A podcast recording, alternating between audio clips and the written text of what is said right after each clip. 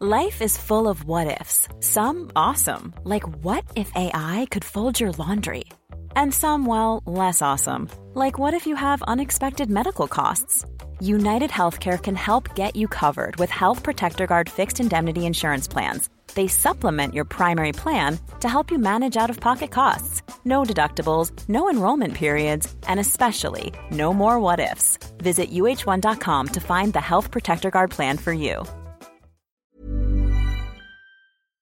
Cette semaine, on vous parle de la Silicon Valley Bank qui a fait une faillite bien remarquée. Peut-être que toutes les faillites sont remarquées en même temps. Et puis, encore plus remarquée que ça, la semaine de l'IA, de la folie totale dans tous les domaines de l'IA. La révolution est en marche.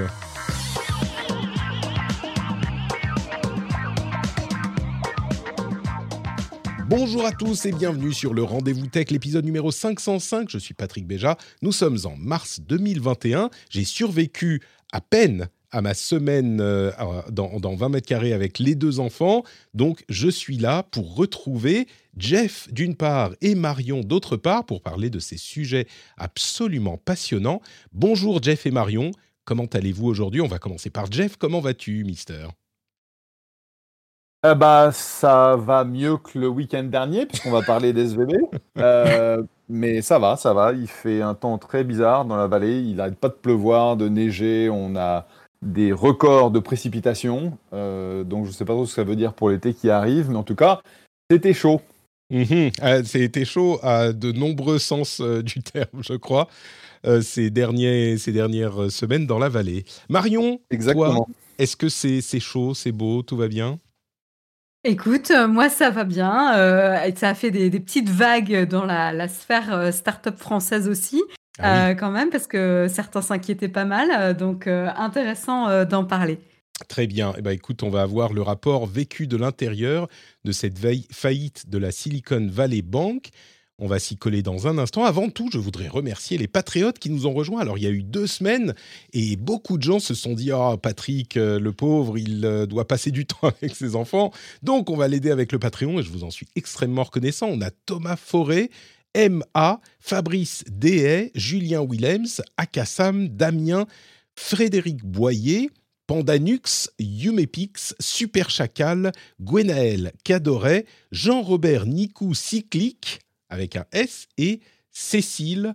Merci à vous tous et merci également à Raph et Olivier Maury, les producteurs de cet épisode. Je peux vous dire que je vous suis doublement reconnaissant parce que euh, les autres sources de revenus des podcasts sont pas en super forme en ce moment. Donc, grâce à vous, je n'ai pas trop à m'inquiéter. Un immense merci à tous. Si vous souhaitez me soutenir également, c'est sur patreon.com slash rdvtech.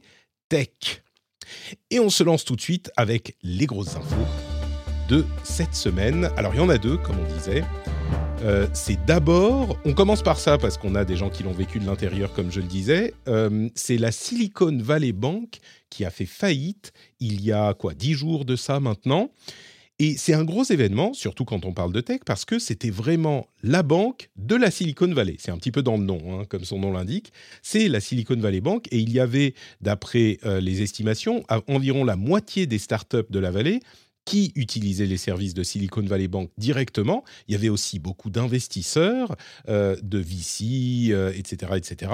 Donc c'était vraiment le cœur de la Silicon Valley, financier en tout cas. Euh, et deux choses qui sont euh, notables, c'est que alors, la raison de la faillite est bien documentée et je suis sûr que vous avez déjà entendu parler de ça, donc on va passer dessus un petit peu rapidement. C'est des mauvais choix d'investissement de la banque elle-même qui euh, ont conduit donc à, euh, suite à la, au, relevage des taux d'intérêt de la Fed, à, une chute de la valeur. Enfin bref, ils ont voulu vendre des actions, ça s'est mal passé. Et donc, deux choses notables, c'est que d'une part, l'une des raisons pour laquelle cette panique s'est emparée de la vallée tellement vite, c'est une des raisons qui fait généralement, c'est l'une des analyses que j'ai lues, l'une des raisons qui fait généralement le succès de certaines startups, c'est-à-dire qu'il y a une sorte de hype qui euh, se monte dans la vallée avec les VC qui se parlent entre eux, qui se parlent sur Twitter, etc.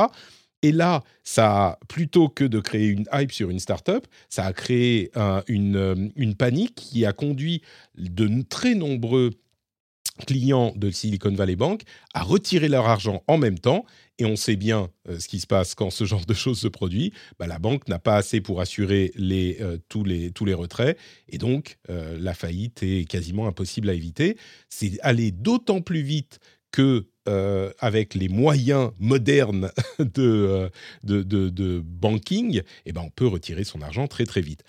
La contagion semble avoir été évitée grâce aux actions euh, des autorités. La contagion qu'on craignait un petit peu la semaine dernière semble avoir été évitée à ce stade, donc on n'est pas en train de vivre un scénario à la 2008 comme on l'a craint pendant un petit moment. Mais l'autre chose qui est notable pour cette banque, c'est que c'est vraiment la banque euh, qui était plus que simplement la banque de la Silicon Valley. C'est pas que tout le monde avait l'habitude de travailler avec elle. C'était une banque qui était euh, au service des startups et qui faisait les choses d'une manière j'ai presque envie de dire, d'après ce que je comprends, et peut-être que Jeff nous le confirmera, euh, d'une manière beaucoup plus personnelle et prenez des risques avec les startups que d'autres banques euh, ne prenaient pas forcément.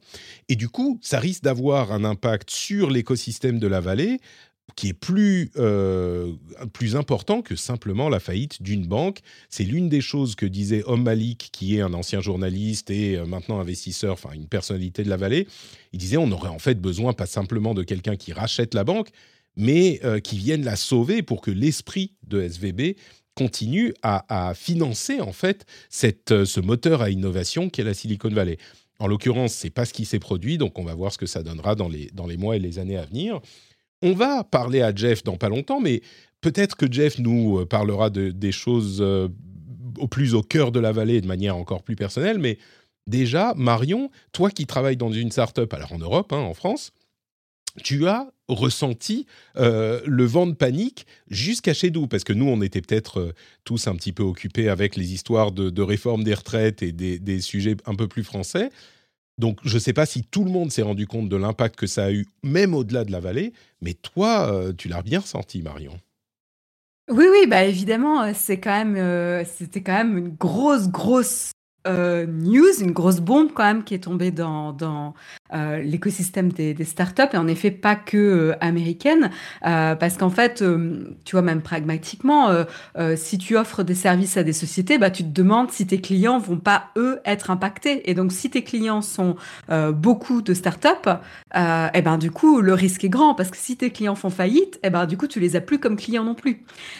Donc tu vois il y a ce genre de questions qui, qui tournaient quoi L'effet domino que j'ai pas vraiment détaillé, mais qui est assez évident, c'est que les startups étant euh, ayant leur argent à Silicon Valley Bank, si elle fait faillite, eh ben le lendemain ou la semaine suivante, ils ont peut-être pas de quoi payer leurs employés. C'est-à-dire que l'impact est très réel et très bah, rapide. Donc il y a des. C'est ça, c'est leurs employés, leurs fournisseurs, les mm. services qu'ils utilisent pour travailler et pour fournir leurs propres services. Donc en fait, ça a de multiples, multiples impacts, quoi. Donc vous, vous avez eu chaud euh, et tu l'as ressenti jusqu'ici. C'était quoi l'ambiance du coup ces, ces jours-là, euh, la fin de, de, la semaine il y a dix jours et puis le début de la semaine dernière? Alors, euh, il se trouve que j'étais en congé maladie la semaine dernière.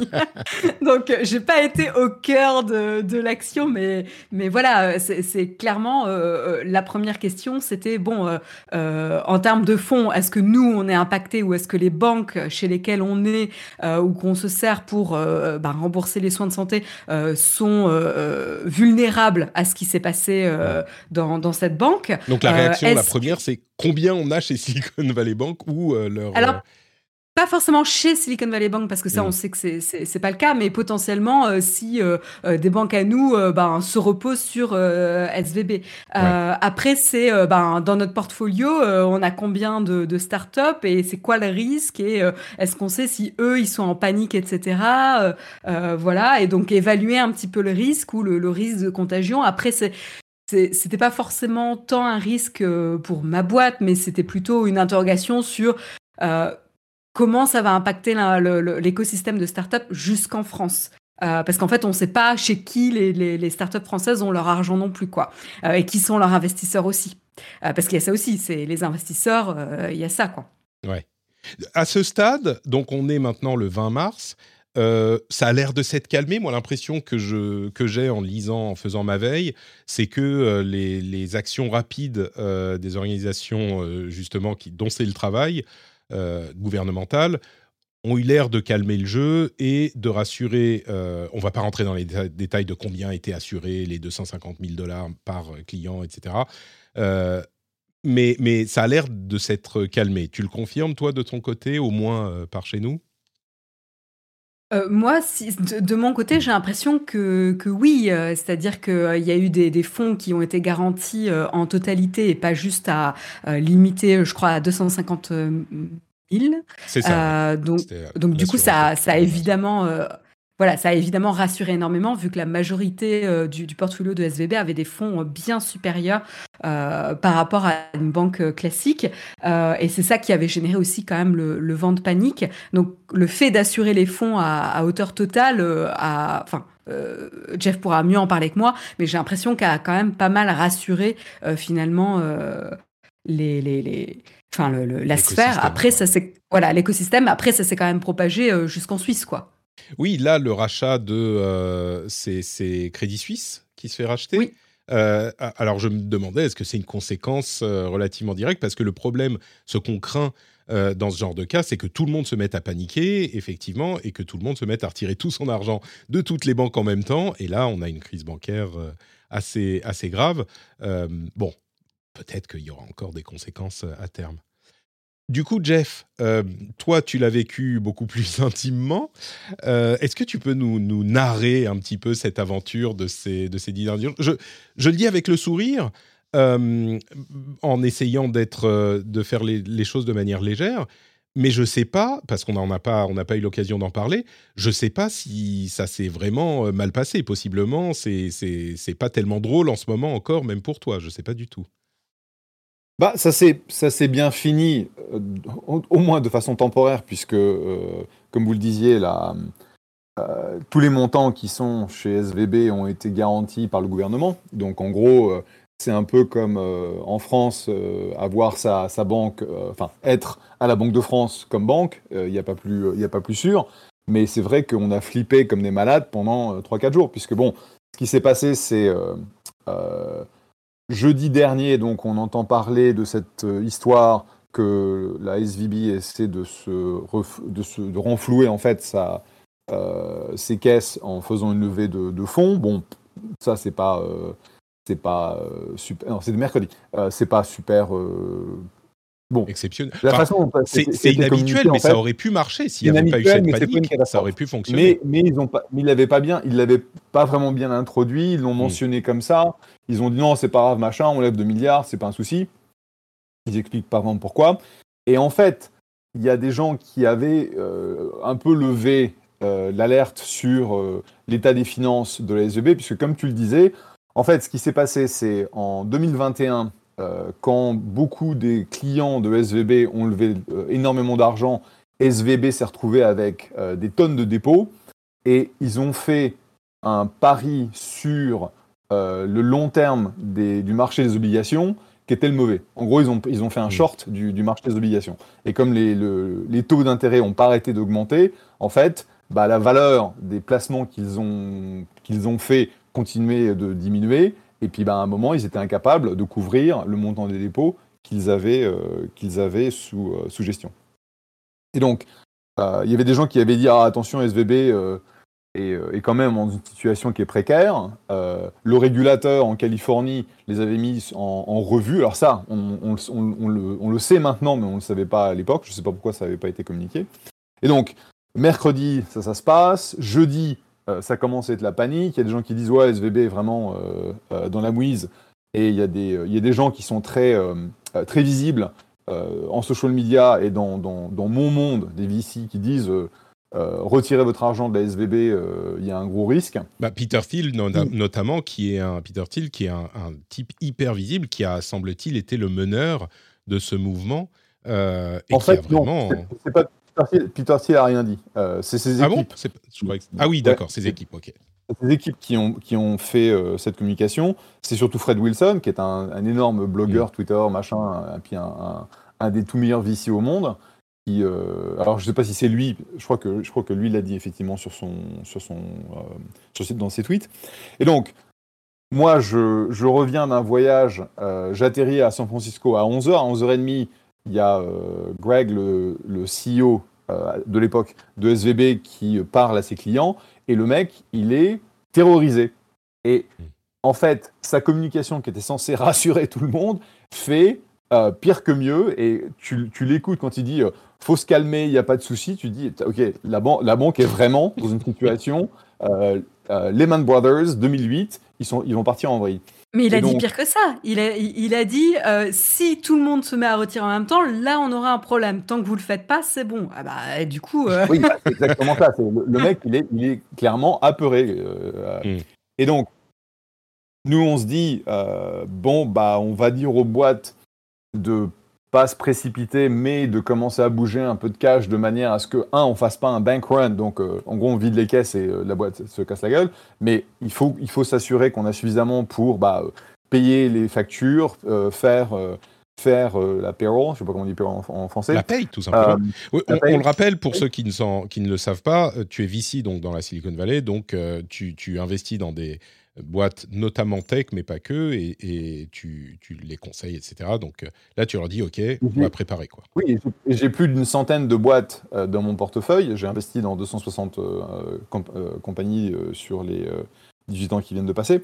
Et donc, on leur dit, bah, c'est pas la panique, mais commençons à faire des choses pour se préparer au cas où. Nous, Uncork, on a tout notre argent à SVB. Euh, on avait quand même 23 millions de dollars euh, sur les différents fonds que, que, l'on a. Moi, personnellement, euh, je banque à la SVB Private Bank et j'avais des millions chez, chez SVB. Et donc, bon, on commence à essayer de bouger des trucs, machin, etc. Il se trouve qu'on n'avait pas d'autres relations bancaires, donc on commence à ouvrir des comptes, etc. etc. vendredi, le FDIC qui est donc euh, l'organisme de contrôle, euh, prend euh, le contrôle de, de, SVB, parce que SVB est en, cessation de paiement. C'est-à-dire qu'ils ont eu tellement de, dépôts, enfin de décès, de, de retrait, pardon, jeudi, donc 42 milliards de dollars ont été pulled et ils n'avaient pas suffisamment pour couvrir ça. Donc, ils ont été mis en cessation de paiement. Le FDIC euh, prend la main dessus. Et donc, ça veut dire que la banque est, euh, bah, s'arrête. Tout le monde est viré. Euh, enfin, littéralement, la, banque n'existe plus. Elle est, elle, est, virtuelle pendant un certain nombre d'heures. Donc, on, on, continue à, pouvoir accéder au site web. Moi, j'ai réussi, à, passer un, un, ordre pour virer une partie de mon, de mon argent personnel, mais j'en suis pas sûr parce qu'ils disent non, non, de toute façon, les, les, les, ordres ne seront pas, seront pas honorés on n'arrive pas à sortir l'argent des fonds. On commence à avoir des, euh, des appels, des textes, des emails. Euh, on est sur Slack avec nos, nos fondateurs où ils disent bah, euh, comment je fais pour, faire tourner la paye? Parce que en fait c'est, le milieu du mois et on paye deux fois par mois aux États-Unis donc bah, je commence à avoir des hey j'ai besoin de 300 000 dollars. J'ai un, de mes, fondateurs qui dit bon bah j'ai 114 millions de dollars bloqués à SVB et j'ai besoin de 3 millions 6 mercredi pour ma paye. Comment je fais? Et donc, euh, voilà, ok. Euh, moi, je peux pas les aider parce qu'en fait, tout mon fric est bloqué chez SVB aussi. Donc, on commence à dire, bon, quels sont les investisseurs qui pourraient éventuellement aider? Quelles solutions on a? Qui est-ce qui peut faire des prêts, euh, des prêts en, urgence? Et donc, on passe mercredi, pardon, vendredi, samedi à écrire au fondateur, voir quel, voir quel est le problème, faire un, inventaire de, en gros, de ce qu'on a, qu'on a à gérer jusqu'à dimanche, donc 3 heures de l'après-midi, où on a cette annonce euh, que euh, bah, la, Federal Reserve euh, et le Trésor américain va garantir l'ensemble des dépôts de, de, SVB, parce que effectivement aux États-Unis, on est couvert pour les 250 000 premiers dollars que tu as sur un compte, et donc quand tu as des millions, bah, en gros, euh, t'es pas couvert et euh, si jamais la banque se casse la gueule, et eh ben, c'est ta poche. Quoi. Et en plus, aux États-Unis, à l'époque, donc euh, samedi, c'était non, de toute façon, c'est ces enculés de la Silicon Valley qui, c'est un terme technique, qui avaient tout leur fric, qui spéculaient, c'est parce que la banque a, a, mis son argent dans des startups et donc il faut pas les aider, machin, ce qui est complètement faux. Euh, et donc, le, Trésor américain annonce euh, qu'en gros, euh, il, nous, il nous couvre nos dépôts. Alors, pour être clair, les investisseurs de SVB ont tout perdu. les gens qui avaient de la dette chez SVB, de la dette de SVB, ils ont probablement tout perdu. C'est juste les dépositaires qui sont couverts. Mm. Et donc, lundi, la banque rouvre. Et effectivement, on se retrouve avec nos comptes en banque, avec tout l'argent dessus. Là, on commence à tout bouger, donc il y a, des, y a des, des retraits monstrueux pas de problème. On, les, on a quelques problèmes avec les, euh, avec les, les, wires parce qu'ils ils sont tellement chargés. Les euh, transferts, oui. Mais du coup, juste décris-moi ces deux moments. Quand tu apprends que euh, les, les, autorités vont couvrir les dépôts, j'imagine que c'est tout le monde qui souffle, qui pousse un souffle de soulagement. ouais. T'as une, une, grosse bulle qui se. Ah, ouais, là, d'un seul coup, à, 3 h d'après-midi, je peux te dire, tout, le monde a, tout le monde a respiré. Et puis en même temps, tu n'es pas sûr jusqu'à ce que ça soit fait. C'est-à-dire que quand tu es en train de rentrer ton, ton code secret là pour euh, virer les, les, millions du fonds euh, et, et ton argent personnel, j'imagine que c'est un peu Billions avec la musique bien stressante. Euh, tu vois, c'est une série télé. Et, et tu, tu as le, truc et tu attends que ça passe et il y a le petit, le petit comment, Hourglass le petit sablier qui tourne, et tu dis, mais est-ce que ça va passer ou pas? Oui, ça devrait, mais c'était stressant ce moment, j'imagine. Ouais, enfin, c'était surtout stressant jusqu'à jusqu'à 3h de l'après-midi euh, dimanche, parce que là, on flippait, parce que, objectivement... Une, une euh, fois qu'ils ont assuré, tu t'es dit, ok, ça va. Ouais, après, c'était... Bon, SVB, c'était pas la, la, la, banque la plus euh, technologique en termes de système, et donc on savait que ça allait être un peu, un peu long d'accéder à, nos à nos comptes, etc. Mais on savait qu'en tout cas, euh, que c'était, euh, on était dans une situation où on allait récupérer l'argent. Parce que euh, dimanche, c'était bon. moi, j'avais, je devais faire la paye donc lundi et une grosse partie de mes liquidités était, bloquée chez SVB, donc il fallait que je vois comment j'allais vendre des trucs qui étaient dans d'autres banques et que je le donne à ma à, la nana qui s'occupe de la finance pour moi pour qu'elle puisse faire la paye. Mais comme on n'avait pas de, compte euh, bancaire à ce moment-là, c'était vraiment la merde. Quoi. Hmm. Donc ouais, effectivement, euh, stress jusqu'à jusqu'à 3h 3 heures dimanche. Alors, Et maintenant, du coup, ouais. Maintenant, du coup, alors, contrairement à ce que tu dis, il y a eu d'énormes effets déjà, et il y, en a, il y en a bien plus qui vont arriver. Bon, ce qu'il faut savoir, c'est que SVB, c'est la plus grosse des trois banques qui sont cassées la gueule la semaine dernière, mais tu as quand même euh, Signature Bank, qui a été euh, euh, prise en main par le FDIC 24 heures après SVB. C'était une, mmh. une, banque à New York euh, qui était très proche du monde de la crypto. Et mardi, c'était mardi, je crois, la semaine dernière, tu avais Silvergate Capital, qui était une autre banque proche du, du monde de la crypto, qui s'était aussi cassé la gueule pour des raisons différentes. Et là, aujourd'hui, la rumeur du week-end, c'est que First Republic Bank, c'est la prochaine à tomber. Donc, qui se passe en fait, c'est que malgré le fait que le régulateur euh, a mis les pieds dans le plat et a, couvert tous les dépôts euh, donc de Signature Bank et de SVB, il y a aujourd'hui un sentiment que si tu as ton argent dans une banque régionale, euh, tu es à risque et donc il y, a y a énormément de retraits de toutes ces banques. Et donc, First Republic Bank est une autre banque plus petite que SVB en Silicon Valley qui euh, sert euh, le monde des startups et des start-upers. J'ai vu quelques tweets passés de, connaissances communes qui étaient un petit peu. ouais. A aussi, a aussi donc eu énormément de retraits. Ils ont été refinancés par les plus grosses banques américaines. je crois qu'ils ont récupéré 30 milliards de dollars, mais ça risque de pas suffire. Et donc aujourd'hui, je veux dire, si tu me demandais, ouais, est-ce que tu penses que First Republic Bank est encore euh, existe encore à la fin de la semaine, je te dirais non. Ah oui, carrément.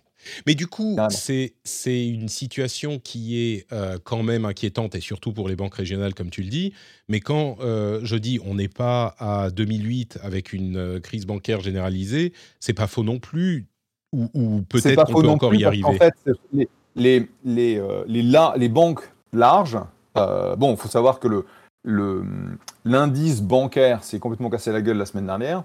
C'est-à-dire que Bank of America, JP Morgan, Goldman Sachs, euh, toutes les grosses banques qui sont, tu sais, les, ce qu'on appelle les too big to fail, euh, qui sont euh, donc trop grosses pour, pour se casser la gueule, ont été attaquées et donc leur stock s'est cassé la gueule d'au moins 10%, 15% la semaine dernière.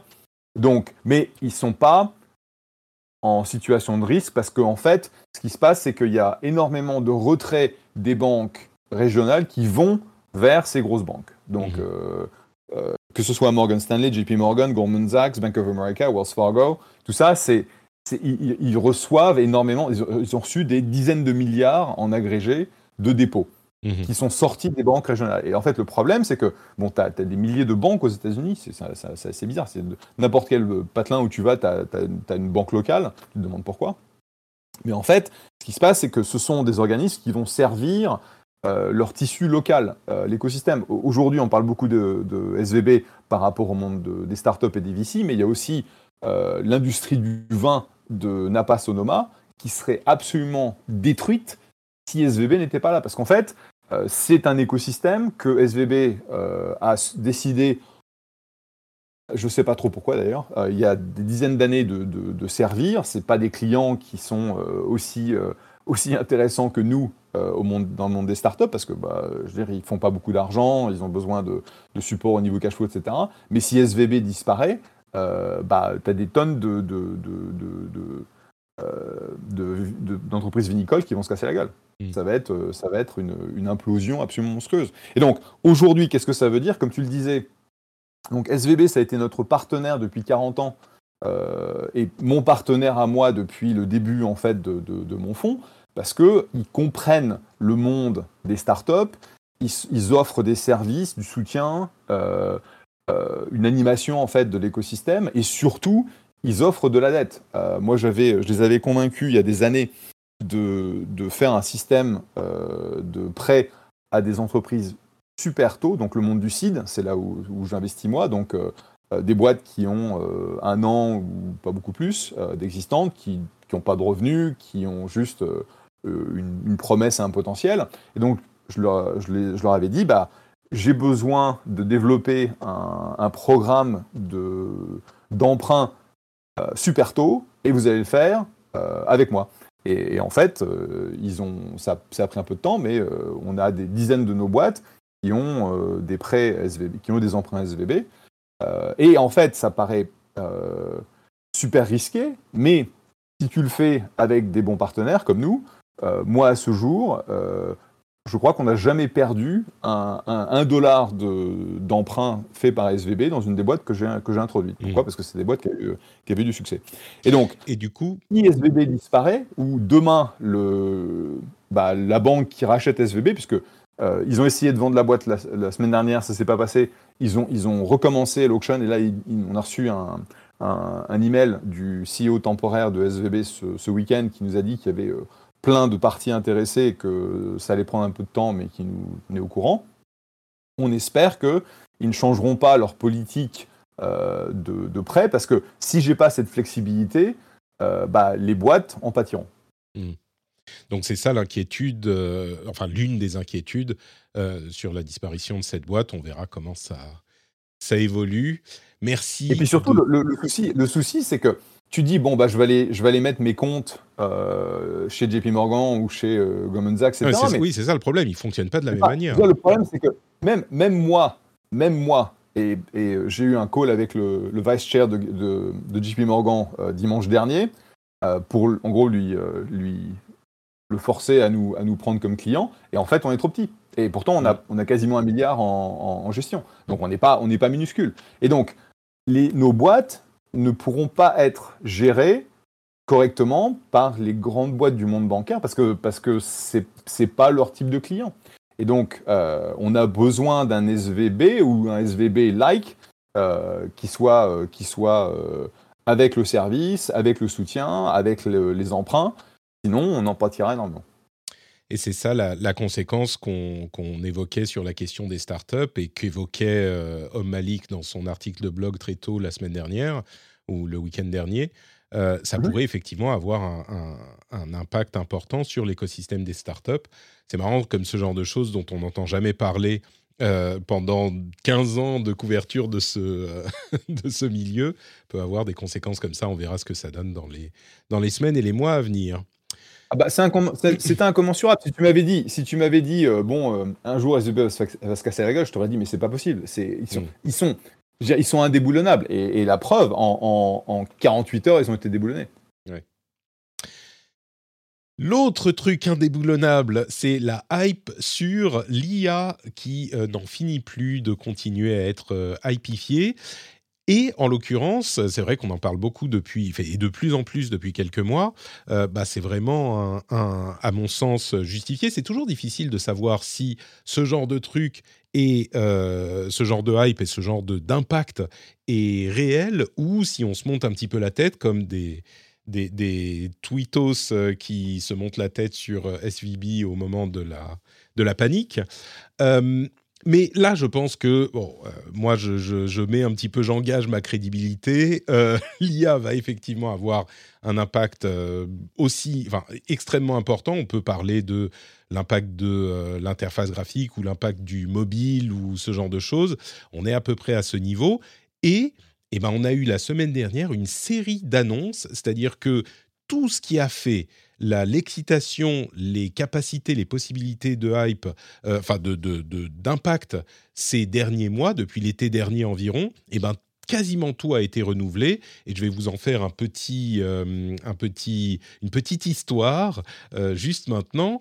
Et vous allez voir qu'il y a quand même beaucoup de choses. Alors la première étape, c'est Google qui est un truc hyper important à nous dire, mais vraiment là ça y est, on sait qu'ils ont été un petit peu en retard sur l'IA, mais là ils y vont, on en a ri, mais c'est bon.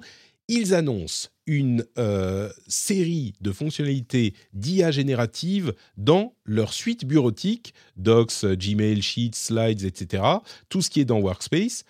Et ils font une super vidéo de deux minutes qui montre, euh, deux minutes, hein, je plaisante pas, euh, qui, qui montre comment ça va marcher.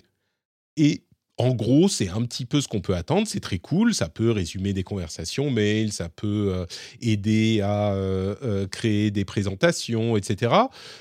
Bon, la vidéo est rapide, c'est beaucoup de promesses et on nous dit pas exactement quand ça va être disponible. Donc c'est un petit peu ce dont on parle depuis des mois et des mois, c'est-à-dire que oui, ChatGPT c'est rigolo, le site web c'est pratique, mais là où ça va véritablement avoir un impact, ça sera quand ça va être intégré aux outils qu'on utilise déjà. Et bien là, Google l'annonce. Et bon, effectivement, euh, quand ça arrivera, ça pourra être cool, mais comment dire? On se dit, ok, ça sera sympa. Euh, il pourra nous écrire nos emails comme on, on, le fantasmait il y a pas longtemps. Il pourra nous résumer nos emails, nous faire des présentations, nous résumer des, nous faire des, mailings par exemple euh, personnalisés, etc., etc. Ok, pourquoi pas Et on aurait pu en parler un petit peu plus longtemps, mais le lendemain, euh, on s'en fout. On oublie complètement Google. Pourquoi? Parce que OpenAI annonce GPT-4. Et GPT-4, c'est évidemment ChatGPT, c'est une implémentation de GPT 3,5 et donc une nouvelle version de GPT-4. Forcément, tous les regards se tournent sur OpenAI et on se demande qu'est-ce que ça fait GPT-4 ben, Ça fait pas mal de choses et il y en a deux essentielles. D'une part, c'est qu'il est euh, multimodal, mais pas aussi ambitieux en multimodal qu'on aurait pu l'espérer. Multimodal, c'est-à-dire qu'il a plusieurs modes de communication. En l'occurrence, c'est uniquement en entrée, il peut comprendre du texte, mais aussi comprendre des images. Ça, c'est extrêmement important, évidemment. On va vous parler des applications dans un instant, mais il peut comprendre des images. L'autre chose, c'est qu'il est plus précis sur des sujets précis, c'est-à-dire qu'ils euh, ont bien prévenu on ne va pas ressentir un changement entre GPT 3,5 et GPT 4 sur les conversations euh, légères et comme on en a tous avec euh, ChatGPT. C'est vraiment sur les trucs précis où il sera euh, moins prompt à partir dans des, dans des divagations, même si ça peut encore lui arriver, et ils ont bien précisé ça. ça peut encore lui arriver, et euh, il faut faire attention à ça. Mais il réussit par exemple à passer des tests, des examens académiques. Euh, alors c'est des examens américains, donc il y a beaucoup de QCM, mais il n'empêche, là où GPT 3,5 était dans les 10% les plus bas qui réussissaient à passer le test, là il est dans les 10% les plus hauts. Donc il est dans les 10 meilleurs, dans les 10% les meilleurs des résultats de l'examen. Alors, il donne plein d'exemples d'examens. Il y a des, améliorations plus ou moins grandes en fonction des examens, mais c'est quand même impressionnant. Et on apprend en plus de ça que Microsoft utilisait déjà euh, GPT-4 sur Bing. Donc, vous avez déjà eu un test de ce que donnait GPT-4 euh, si vous avez testé Bing. Alors, euh, il est très customisé, donc c'est pas forcément exactement la même chose. Et dans tous les cas, GPT-4 est disponible pour les utilisateurs de ChatGPT qui sont payants. Suite à ça, donc GPT-4, on est tous en train de commencer à tester, voir ce que ça donne, etc. Mais suite à ça, Microsoft annonce également le plus gros truc, je crois, c'est Microsoft 365 Copilot.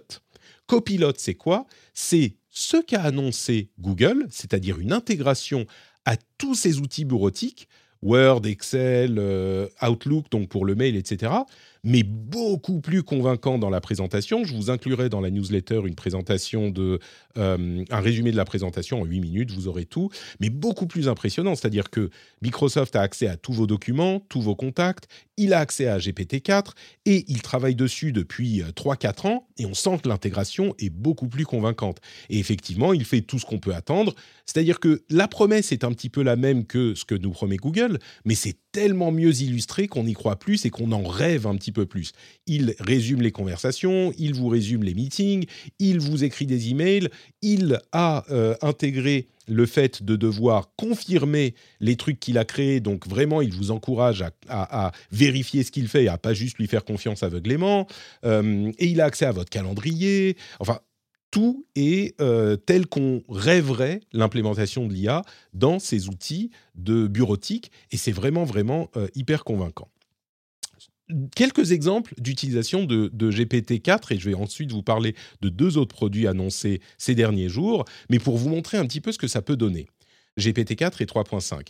Euh, Be My Eyes est une application qui décrit des photos à des personnes non ou malvoyantes. Et généralement, ce qu'on faisait, c'est que on, on, pouvait utiliser Be My Eyes en tant que descripteur et on décrivait les photos. Là, GPT-4 va décrire les photos automatiquement. Et on sait comme il y arrive bien, mais c'est possible parce que GPT-4 peut comprendre les photos. Et, c'est ce mode multimodal. Duolingo euh, implémente, c'est une application pour apprendre à parler une autre langue, implémente un abonnement un petit peu cher, mais qui permet de, euh, dans un premier temps pour les anglophones qui veulent apprendre le français ou l'espagnol, de converser avec un agent IA. Euh, qui va vous permettre donc d'avoir des conversations beaucoup plus longues et qui va ensuite analyser les conversations et vous dire ce qui va et ce qui ne va pas. On a PwC Partner qui va implémenter des outils d'IA dans leur, euh, dans leur firme légale. C'est-à-dire qu'elle va aider leurs 4000 avocats à euh, compiler des documents, etc. Évidemment, il y a des questions de, euh, de, de, de, confidentialité, etc. à respecter, mais ça commence à être implémenté dans le monde du travail maintenant. C'est pas juste dans X temps que ça va arriver, ça commence à être implémenté maintenant. C'est à l'état de test, mais ça va arriver dans les mois qui viennent. Grammarly euh, qui est un outil de, vérification grammaticale et orthographique, en intègre un aussi. DuckDuckGo, un moteur de recherche, implémente ça aussi. Euh, il y a même des trucs hyper impressionnants. Euh, ChatGPT qui lit des maquettes de sites web ou des maquettes, enfin qui ont encore plus que ça, enfin des maquettes de sites web et qui les code en HTML parce qu'il peut voir l'image, donc on gribouille un truc, il te fait un euh, code HTML qui fait plus ou moins cette maquette que tu as fait. Il y a aussi euh, une application iOS qui a été euh, conçue à partir de descriptions de à ChatGPT. Et un autre truc assez fou, un développeur Unity de, de l'outil de création de jeux vidéo Unity a implémenté une interface ChatGPT qui permet en langage naturel de dire mets-moi des blocs de telle forme à tel endroit, bouge-les un petit peu par là, mets-moi des sources de lumière. Euh, de telle et telle couleur, et avec son euh, implémentation, Unity le fait. C'est-à-dire qu'on n'a plus besoin de manipuler les trucs en 3D, on a un langage naturel qui va nous permettre de programmer ce genre de choses. Donc, l'implémentation se fait partout. Je conclus, et puis euh, je vais vous laisser la parole. Midjourney V5, c'est pas fini, c'est pas fini. Midjourney, qui est sans doute le plus visible de ces outils avec ChatGPT, a annoncé sa V5. On était sur la V4 jusqu'à maintenant la V5 fait des photos, enfin des images photoréalistes. C'est incroyable invraisemblable. C'est vraiment, on a l'impression de voir une photo. Là où euh, la V4 avait un style un petit peu d'ailleurs, qui à mon avis va devenir un petit peu vintage, il y a des gens qui vont utiliser la V4 pour faire le look euh, mid-journée V4, avec les gens qui disent Ah mais non, la V5 c'est n'importe quoi. Nous c'était mieux à l'époque de la V4. Et il est disponible aujourd'hui pour les utilisateurs payants de mid-journée. Et en plus, il met le bon nombre de doigts aux mains, donc euh, tout va bien. Et il y a euh, quelques jours, euh, même pas, il y a quelques heures, la société Runway AI, qui a aidé au développement de Midjourney, euh, a annoncé sa génération 2 de générateurs de vidéos. Il fait des vidéos de 3 secondes. alors, ça vient d'être annoncé, il y a une waitlist, c'est pas encore utilisable vraiment, mais c'est vraiment la prochaine étape, les vidéos, et on va commencer à y arriver. Ça fait beaucoup de choses, mais ce que je retiens surtout, moi, dans tout ça, c'est l'implémentation dans les outils, c'est-à-dire que ça y est, on y arrive et ça, change la manière dont on, les utilise. Moi, je dirais aux gens qui nous écoutent, les, toutes les boîtes du monde vont avoir besoin de gens qui savent utiliser l'IA intéressez-vous maintenant, surtout si vous êtes dans le monde du développement, euh, si vous pouvez dire que vous êtes prompt engineer, euh, ingénieur de requête à IA, et que vous savez comment ça marche, ce qu'on peut faire avec, ce qu'on euh, doit vérifier, ce à quoi il faut faire attention, toutes les boîtes au monde vont en avoir besoin. Et il n'y a pas de formation aujourd'hui. La formation, c'est vous prenez un abonnement à ChatGPT, vous prenez un abonnement à Midjourney, et vous plongez dans les requêtes, comment elles fonctionnent, quelles sont les options. Je vous garantis que vous aurez dans six mois du travail, parce que tout le monde va en avoir besoin. Marion, euh, est-ce que j'ai tort ou de manière plus large, euh, est-ce que tu, tu, tu j'exagère sur cet impact C'est une conversation qu'on a depuis longtemps, mais là, ça, y est, quoi, ça arrive. C'est, bah, aujourd'hui. nous, on a, on a déjà des formations euh, avec l'équipe design sur, euh, sur euh, l'IA. Donc, toutes les semaines, on a des petits, des petits trainings parce qu'il y en a qui testent un peu plus que d'autres ce, ce, genre de nouveaux outils ou de nouvelles technologies. Et donc, du coup, ils entraînent toute l'équipe design et pas que design hein, sur ce genre de sujet. Donc, je peux te dire que les, les prototypes et les expérimentations avec l'intelligence artificielle, que ce soit Midjourney ou ChatGPT, ça fuse de toutes parts. Quoi. Euh, là, en ce moment, sur, euh, sur Slack, euh, qui est notre outil de communication, je peux te dire que tous les jours, il y a, il y a un prototype, une expérimentation qui est, qui est partagée. C'est assez passionnant et, et bluffant à, à, voir. Quoi. Donc oui, je suis, je suis d'accord avec toi. Les trucs qui créent une interface en langage naturel pour programmer un éditeur d'objets en 3D et de jeux vidéo comme Unity, c'est même ça va encore plus loin que ce qu'on imaginait. Parce que, ok, on a une conversation, ok, on génère une image, très bien. Mais le fait de pouvoir programmer un truc en langue. Enfin, c'est complètement fou. Jeff, est-ce que l'effervescence, bon, au-delà de euh, SVB qui a dû mettre un petit peu de d'eau dans le vin de tout le monde au niveau de la hype euh, de l'IA, est-ce qu'on sent cette effervescence aussi dans la Silicon Valley? On sent que c'est maintenant que ça arrive, euh, que ça se passe tout de suite là euh, Ou c'est moi qui délire?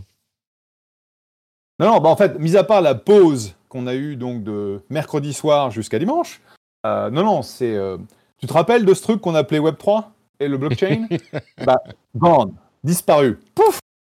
Et je dirais, il y a quand mais c'est une, une, bonne, une bonne remarque parce que justement, on pourrait se demander, des gens qui nous écoutent ou certains qui en entendent parler dans la société, au sens large, pourraient se dire euh, oui, mais enfin, on nous fait le coup euh, toutes les, tous les six mois ou tous les ans, il y a de nouveaux trucs. La dernière fois, c'était les NFT, avant, c'était la blockchain, euh, machin. Ça va avec l'IA. Qu'est-ce qui fait que là, c'est différent et on est vraiment dans un truc, un changement systémique? Tu veux, je pense que déjà à la base, il y avait le fait que euh, Web3, ça nous a été vendu comme, euh, comme euh, la prochaine génération d'applications et de machins et le, le, nouveau paradigme, etc. Alors que, à la base, avoir un ledger public, ça peut avoir du sens pour certains types d'applications, mais tout réécrire sur des Web3 Rails, ça n'a jamais fait aucun sens. Et mmh. donc, nous, ça fait deux ans qu'on regarde euh, pas mal de trucs au niveau blockchain, euh, Web3, euh, NFC, on a fait un truc, etc. Et ça n'a strictement aucun sens. Et donc, ça n'a pas d'application en fait, alors que là. Il y a une, voilà, c'est ça, une vague de hype, et puis en gros, tu te dis, mais à quoi ça sert? Et en gros, ça ne servait pas à grand-chose. Et donc, quand OpenAI a mis GPT-3 public, il y a donc quelques mois, d'un seul coup, tout le monde a eu la réalisation dont tu parles, en disant Holy shit, c'est bien plus proche d'être réel, d'avoir des applications pratiques, que ce qu'on entendait, ou ce, qu'on pensait. Et donc, d'un seul coup, euh, sur les 3 4 mois euh, qui viennent de, s'écouler, on a commencé à voir tous ces, tous ces plans blockchain, Web3, NFT, machin, quasiment disparaître. J'en reçois maintenant peut-être un par, un par semaine plutôt que plusieurs par jour. Et puis, on a commencé à avoir des Generative AI 4, et donc tu as du GPT-3 machin appliqué à toutes les sources. Et là encore, ça n'a strictement aucun sens, mais c'est pas grave. C'est parce que, en gros, comme tu le disais, les gens se disent, bah en fait, on n'a pas besoin de savoir comment les modèles fonctionnent, juste besoin de les utiliser. Hmm. Et donc, quelles sont les applications d'aujourd'hui qui ont du sens, où l'état de la technologie, et la technologie n'est pas prête euh, pour la consommation euh, à 100%. tu, on, euh, j'ai un de mes copains qui a fait générer son CV par GPT-3, et en gros, dans son CV, il est dit qu'il travaille avec moi. Alors qu'il travaille pas, il travaille pas pour moi, il n'est pas dans, pas dans ma boîte. C'est marrant, Microsoft, Microsoft, a... Microsoft a insisté sur ce point, pardon Jeff, ils ont dit elle peut l'IA peut être euh, utilement euh, peut faire des erreurs utiles.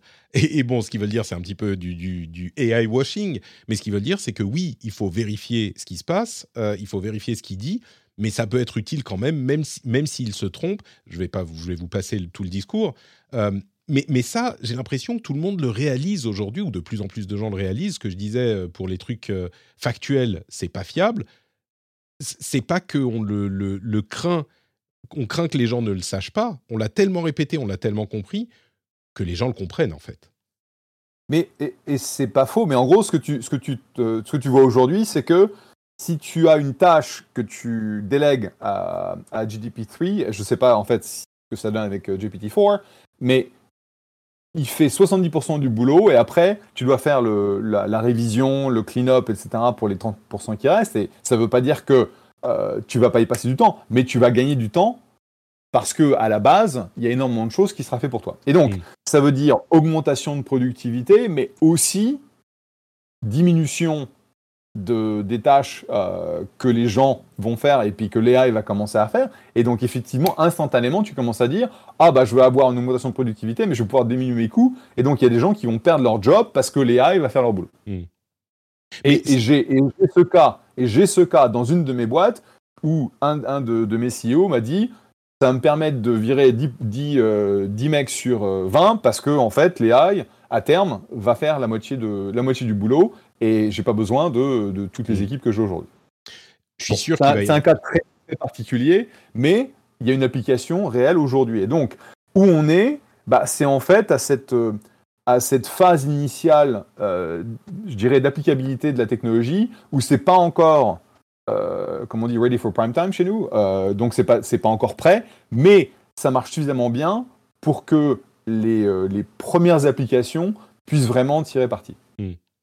Une chose qui est intéressante dans toutes les, applications que, j'ai mentionnées, les trucs où il crée un site web, euh, il euh, programme un truc pour vous, etc., c'est que, ou les, trucs d'avocat, de, alors oui, clairement, ça va faire gagner du temps et gagner en productivité et possiblement faire virer des gens, il n'y a aucun doute là-dessus. Mais ce qui est vraiment notable, c'est qu'on ne peut pas l'utiliser sans comprendre ce qu'il y a derrière ou alors c'est la merde garantie quoi. À la fois, par exemple, le code HTML, bah après il faut aller regarder dans le code et puis euh, voir ce qu'il faut changer ou savoir lui demander ce qu'il faut changer, même si on va pas mettre les mains dans le code nous-mêmes. Pareil avec le truc euh, Unity, il faut savoir quoi lui demander. Les avocats aussi, etc., etc.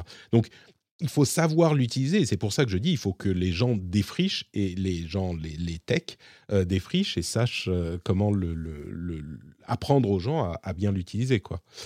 Alors, juste pour rebondir sur ce que tu viens de dire, il faut savoir ce qu'il y a derrière. Attention, ça peut donner l'impression qu'on sait sur quel dataset ça a été entraîné, ce qui n'est pas le cas. Hein, le soi-disant OpenAI, qui est absolument pas open sur, sur la version, enfin sur les dernières versions, etc. Oui, c'est vraiment le GPT-4 pour, pour, pour confirmer ils ont carrément dit que bah bon non on va juste pas être open du tout parce que c'était une erreur euh, ça donne un avantage compétitif machin donc euh, et, c'est justement ce qui est pointé du doigt euh, sur le fait que ça ne soit pas ouvert, c'est que justement on ne sait pas sur quel set de données ça a été entraîné et donc on ne peut pas contrer les biais qui sont présents dans le set de données.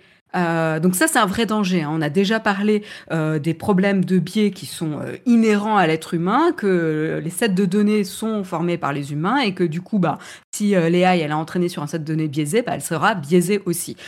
donc ça va ne, ça ne faire qu'amplifier les biais qu'on a dans notre société aujourd'hui, qui est un réel danger pour le recrutement, pour la diversité, pour pour tout, tout ce qui touche à notre société, euh, nos droits, etc. Euh, et donc, du coup, bah, c'est une vraie, une vraie problématique. Donc, non, on ne sait pas ce qu'il y a derrière si ce n'est pas ouvert. Euh, il faut comprendre comment ça fonctionne pour lui donner les bons prompts, mais on ne sait pas ce qu'il y a derrière.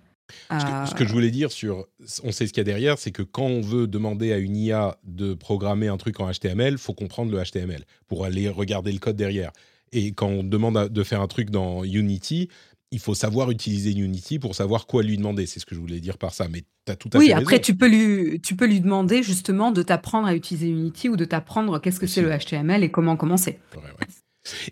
Et, ça va même plus loin, euh, les dangers que pose ce genre de truc. Euh, il y a par exemple un article intéressant sur Numérama qui dit Vous êtes dans une société, arrêtez de mettre des secrets d'entreprise dans le chat GPT parce que c'est intégré au modèle et ça peut ressortir quasiment tel quel euh, dans une autre quête plus tard. Donc faites gaffe à ça. il y a aussi un autre truc hyper intéressant, il y aura quelques trucs dans la newsletter à ce niveau il y a plusieurs exemples de modèles de euh, LLM, Large Language Model, genre en gros un chat GPT, qui peuvent tourner désormais sur un ordinateur de consommateur. Alors ils ne sont pas aussi performants, mais euh, on a celui de Meta qui avait leaké et on a euh, Alpaca qui a été annoncé par l'université de Boston, je crois, qui tourne, qui peut être entraîné sur une grosse carte graphique et qui peut ensuite tourner sur un ordinateur classique. Et on se dit ah bah oui, ça démocratise le truc, c'est super. C'est vrai, mais en même temps, ça donne à n'importe qui la possibilité de générer du texte, à ce stade au moins, euh, pour faire euh, du spam, du harcèlement, des euh, fake news. enfin, ça, aussi, c'est le côté absolument inévitable de cette technologie. En même temps, j'ai envie de dire, heureusement ou malheureusement, on peut se lamenter de ses conséquences négatives, et certainement il va y en avoir, on va en parler, le truc qui, revient euh, dans mon esprit, c'est que de toute façon, là, le génie est sorti de la bouteille, comme on dit en anglais. On peut pas l'éviter. Je sais pas si je peux vous poser la question. Euh, c'est un petit peu se battre contre du vent. Si on va dire, ah mais non, faut faire attention, l'IA. Alors, réfléchir à comment l'utiliser, réglementer, etc. Oui, mais maintenant, c'est terminé. Elle est là. Les, IA génératives sont là. Et on ne peut pas les, les, remettre dans les disques durs, si vous voulez. On est d'accord. C'est pas la peine de perdre du temps à se dire, euh, réfléchir comment les utiliser. Oui, mais c'est comme euh, essayer de, d'annuler l'invention de l'électricité, par exemple. J'en sais rien, mais c'est pas possible. Oui, enfin, mais c'est toujours la réflexion quand il y a de nouvelles avancées euh, technologiques. C'est qu'il y en a qui vont se concentrer sur la peur. Mais, et puis, il y a raison d'avoir peur hein, sur les, les, mauvais usages. Mais du coup, ils vont avoir certains pas tous, mais certains vont avoir une tendance à il faut arrêter de l'utiliser, il faut revenir en arrière. En fait, on sait que ça fonctionne pas. Ça, il y en aura toujours. Maintenant que c'est disponible, ça va être utilisé. Donc c'est ce que tu as dit. Autant maintenant réfléchir à quels sont les risques comment mitiger les risques, euh, comment euh, avoir, euh, comment guider les gens sur comment l'utiliser, et, et l'approche du, du, professeur que tu nous avais partagé le mois dernier, qui éduquait justement ses étudiants à comment utiliser l'intelligence artificielle en listant quelques petits principes de base, de transparence sur quand est-ce que ça est utilisé, quand est-ce que c'est pas utilisé, de, de d'expliciter quand est-ce qu'ils ont euh, fait appel à l'intelligence euh, artificielle ou pas. Donc voilà, il y a quelques petites règles de base à, respecter pour que ça soit euh, fait en bonne intelligence. Je pense qu'on est encore en train d'apprendre. Il y aura des choses qui vont mal se passer parce qu'en effet, c'est pas régulé. Et comme je disais, bah, il y a des vrais risques pour les biais et qui vont en pâtir, ben, c'est les minorités, comme d'habitude, j'ai envie de dire, c'est pas nouveau, euh, mais c'est clair qu'il va falloir faire avec, quoi. Euh, et c'est clair que ben, ce sera toujours les mêmes qui vont en pâtir au début, euh, mais il faut, il faut être conscient et il faut, faut agir avec. Agir avec, j'aime bien cette.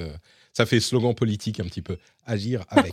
tu, vas, tu, vas avoir, tu vas avoir énormément de gens qui vont. Tu vois, les syndicats, une fois qu'ils ont compris que ça va, ça va générer plein de, bah de, de, de de gens qui vont perdre leur, job parce que l'IA, il peut faire le, même boulot euh, pour un dixième du coup ou un centième du coup.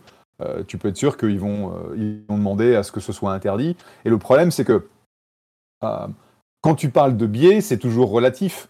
Tu as, le biais des républicains et le biais des démocrates. Et donc, comment tu prouves que tu as un système référentiel qui n'a pas de biais? Bah, C'est impossible. Et comme et comme c'est pas déterminant, c'est-à-dire que euh, tu vas avoir un ensemble, euh, tu vas euh, énormément de, documents, des milliards qui vont être analysés. Tu vas avoir donc l'AI qui va créer son, modèle interne, mais tu peux pas aller faire un audit de ce modèle.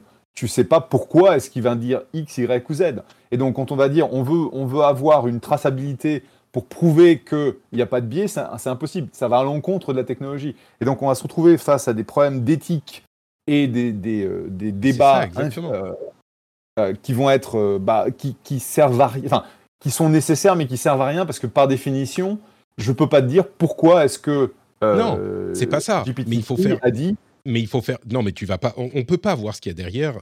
effectivement, ça, vous l'avez dit tous les deux et je suis d'accord. Mais on peut juger ce qu'il sort. Et si ça nous pose problème de la même manière que, enfin, à un moment, tu vois, c'est tellement quand il fait du texte, bah, ce qu'il y a derrière, c'est une, euh, une, question insoluble, mais on peut juger ce qu'il y a euh, dans le texte.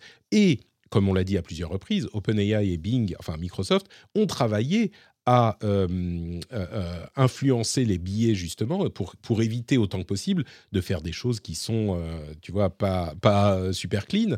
Donc il est possible de contrôler, même si on ne sait pas d'où ça vient, il est possible d'en contrôler l'output. Donc mais, même, euh, euh, enfin, vous dites, euh, c'est pas possible de contrôler ce qu'il y a avant. Bah, bien sûr que si. En fait, on peut très bien avoir des principes sur le, le, ce qu'on va utiliser pour set de données. oui. Je veux dire, quand tu as un set de données d'images où il y a 10% de femmes ou de minorités et 80 ou 90% d'hommes, bah, quand tu lui demandes de générer une photo d'une foule de femmes, bah, les femmes sont bizarres. Euh, pas identifiable, etc. Par contre, ça va même tu plus lui demandes de générer une foule d'hommes, c'est euh, très représentatif. Euh, et ce sera des hommes blancs, certes, mais ce sera représentatif de l'homme. Euh, donc ça, c'est un vrai problème. Et ça, on peut le mhm. contrer. Et on le contre en ayant des sets de données qui sont inclusifs, qui vont avoir des ratios de représentativité. et bon, enfin voilà, moi je suis une femme, donc je vais, je vais évidemment parler pour ma paroisse. Mais, mais c'est important. Si on veut une société qui n'ignore pas 50% des droits de la population, je parle des droits, mais, euh, mais même euh, enfin, de la représentativité de la population, bah, il faut euh, agir là-dessus et la donnée et la représentativité de la donnée est très très importante. Tu as complètement raison. Le problème, c'est que dans l'exemple que tu donnes, à la limite, tu peux essayer de, d'avoir le même ratio et donc établir des ratios, mais comment tu fais ça sur des textes? Comment tu fais ça sur... Aujourd'hui, il y a d'énormes ah bah, débats. C'est pas un problème facile, c'est sûr sur le biais en fait, puisque la droite et la gauche n'ont pas le même biais. Et donc comment tu établis que quelque chose n'est pas biaisé euh, c'est complètement relatif et donc ça va être très, ça va être très compliqué. Oui, y a des, ça, je suis d'accord et ça sera jamais parfait. Après, tu peux faire en sorte que les différentes voix sont entendues. Euh, alors euh, sur sur des minorités, tu peux le faire via les auteurs en identifiant ça. Sur l'orientation politique, généralement, il y a des tournures de phrases. Je sais que j'avais utilisé, on, on utilisait un logiciel de ressources humaines qui était capable de qualifier si un commentaire pour un employé était positif ou négatif. Je suppose qu'on doit pouvoir entraîner un modèle pour qu'il reconnaisse aussi une orientation politique ou pas. Après, euh, ça reste très, enfin, ça, bah, ça, reste subjectif. Euh, je ne suis pas une experte du sujet. non, mais je crois qu'il y, a deux choses. D'une part, la polarité aux États-Unis euh, est, est, extrêmement forte, encore plus que chez nous, et pourtant elle est déjà assez forte. Mais donc je ne sais pas si c'est si c'est possible de juger à l'aune de, des États-Unis. Et puis il y a d'autres choses qu'on peut faire quand même, même si on peut pas tout résoudre. On avait l'exemple il y a quelques semaines d'une femme qui avait fait euh, générer des images de femmes et les images de femmes étaient euh, pour euh, une bonne partie en bikini. Donc tu vois, là, il y a des trucs que tu peux doser, même si on ne peut pas tout doser. Bon, c'est un une euh, discussion interminable. Il y a d'autres choses qui sont intéressantes à euh, discuter aussi. Je vous les mettrai dans la newsletter, comme par exemple Replica et Character.ai, qui offraient des compagnons en IA avec lesquels certains avaient commencé à avoir des relations euh, presque, enfin plus qu'intimes qui ont décidé de ne plus autoriser ce genre d'interaction. Et ça peut faire sourire, mais le reportage est hyper intéressant. Et euh, la personne qui utilisait ça s'est trouvée vraiment, enfin une des personnes à laquelle, auxquelles il parlait, s'est retrouvée vraiment en situation un peu de détresse, de plus pouvoir interagir avec euh, son, son compagnon IA. Et ça commence à toucher à des trucs qu'on développera certainement dans les, les, mois et les années à venir. Merci à tous les deux.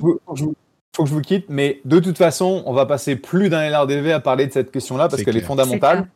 Et, et l'éthique de l'AI, c'est euh, les prochains 10 ans du LRDV. On est, est passionnant. On est d'accord. Allez, euh, bah, on te laisse filer, Jeff. Merci beaucoup. Salut, salut. Jeff sur Twitter. Euh, et puis, comme, euh, comme on le disait, oui, il y a, y a, toute cette question. C'est bien résumé. L'éthique de l'IA, ça va nous occuper autant et même plus que euh, l'éthique des réseaux sociaux nous a occupé ces cinq dernières années. Là où, euh, et je vais conclure là-dessus, là où je suis je m'autorise à être plus excité sur l'IA aujourd'hui, c'est qu'il y a quand même des trucs super cool, alors que ces cinq dernières années, à chaque fois qu'on parlait de réseaux sociaux, c'était des questions de harcèlement, de biais, de euh, contrôle bizarre d'influence sur la société.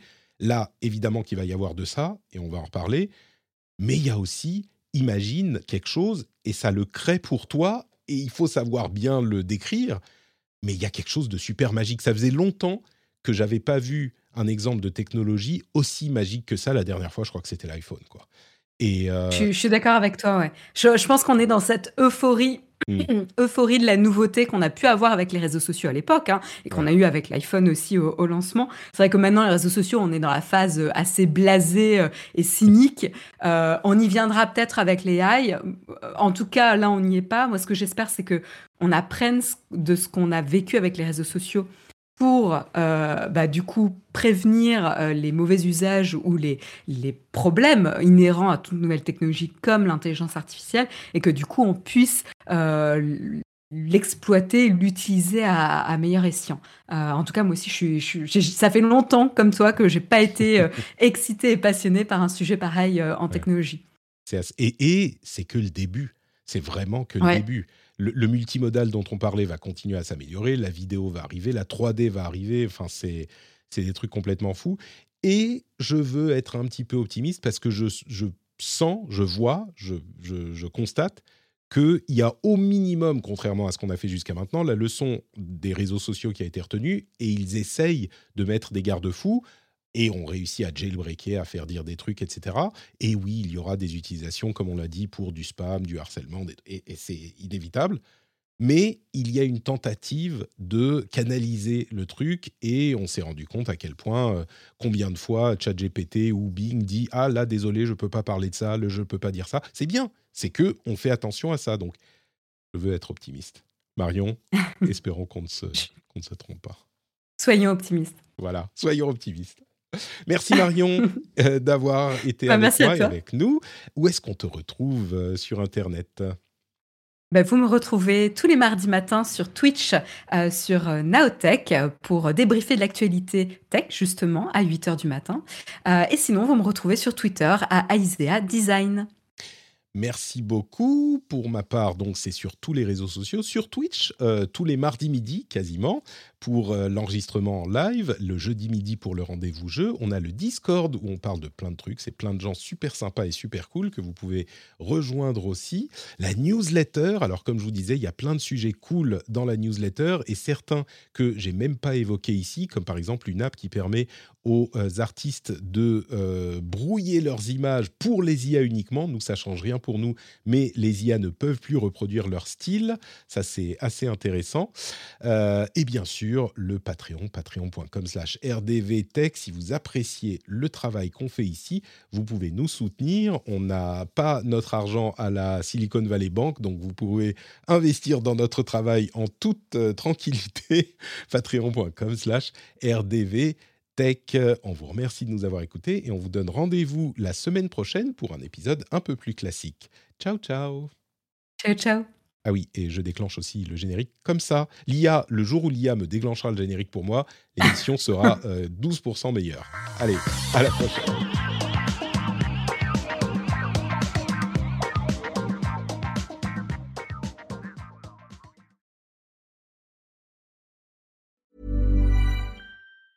Hiring for your small business? If you're not looking for professionals on LinkedIn, you're looking in the wrong place. That's like looking for your car keys in a fish tank. LinkedIn helps you hire professionals you can't find anywhere else, even those who aren't actively searching for a new job but might be open to the perfect role. In a given month, over 70% of LinkedIn users don't even visit other leading job sites. So start looking in the right place. With LinkedIn, you can hire professionals like a professional. Post your free job on linkedin.com slash people today. Planning for your next trip? Elevate your travel style with Quince. Quince has all the jet-setting essentials you'll want for your next getaway, like European linen, premium luggage options, buttery soft Italian leather bags, and so much more. And it's all priced at 50 to 80% less than similar brands. Plus, Quince only works with factories that use safe and ethical manufacturing practices. Pack your bags with high-quality essentials you'll be wearing for vacations to come with Quince. Go to quince.com slash trip for free shipping and 365-day returns.